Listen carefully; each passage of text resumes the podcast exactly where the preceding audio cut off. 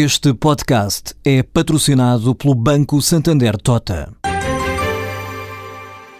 Sabia que a França é o país que mais vinho importa de Portugal? E que os Estados Unidos são o maior importador de calçado do mundo? Ou quais as empresas que importam mais azeite português?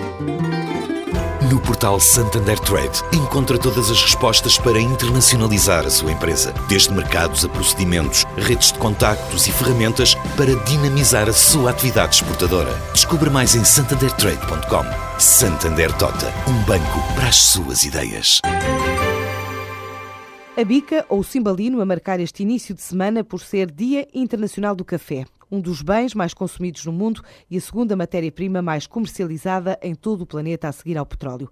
Em Portugal, o café expresso é rei, face ao café de saco. Os portugueses são dos europeus que consomem menos café por quilo. Em média, um português consome 4 quilos de café por ano, o que equivale a menos de duas chávenas e meia por dia. Mas é uma mera razão cultural explicada por Rui Nabeiro, da Associação Representativa do Setor. Acima de tudo, temos um, um negócio que não atravessa propriamente um momento de crise, atravessa um momento de algumas alterações de hábitos de consumo dos consumidores, que estão a consumir um pouco mais de café em casa, ainda que nestes últimos meses possamos ver uma reforma um pouco do, do, do consumo fora de casa. De facto, somos os países a nível global que menos consumo per capita têm. Em Portugal, o consumo ronda os 4,7 quilos por pessoa por ano, enquanto que a média europeia se situa nos 6,4 quilos por pessoa por ano.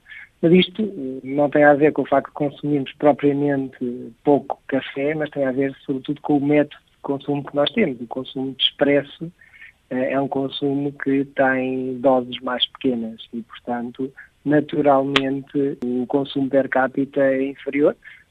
Agora, a verdade é que temos um café muito, muito bom quando comparado com a maioria destes países europeus. A Delta é uma das marcas líderes de mercado, cresceu 30% no último ano, boa parte pelas vendas lá fora. Nós atravessamos um momento também positivo e a verdade é que temos um momento de expansão fora de Portugal eh, muito interessante. O ano passado fechámos a crescer 30% fora de Portugal, o que, foi, o que foi muito bom e perfeitamente em linha com aquilo que eram os, os nossos objetivos. E em Portugal, pois continuamos, obviamente, eh, na liderança do mercado e tentarmos trabalhar para que seja um mercado sólido e que a nossa marca também seja uma marca sólida para os consumidores portugueses e continue a ser motivo de orgulho para todos. Sobretudo, estamos a falar dos mercados em que já, já, já trabalhávamos no ano passado, que é a França, o Luxemburgo, Angola e Brasil. Portanto, estes são os, os principais mercados que nós trabalhamos. Eh, quando, eh, obviamente, também a Espanha faz parte deste rol. A Espanha já há muito mais tempo do que estes países, mas estes têm sido o motor de crescimento destes últimos dois anos. Nós gostamos de todos os anos eh, abrir pelo menos um mercado novo que possa, obviamente, servir como alavanca também para o futuro. Portanto, estamos a estudar, estamos uh, a ultimar a entrada, eventualmente, no mercado este ano, que irá seguramente acontecer, mas não vale a pena estar a adiantar qual é antes de estar concretizado. Numa altura em que prepara a entrada no novo mercado e novos produtos a lançar em breve, depois do ano passado colocar à venda novos lotes de café.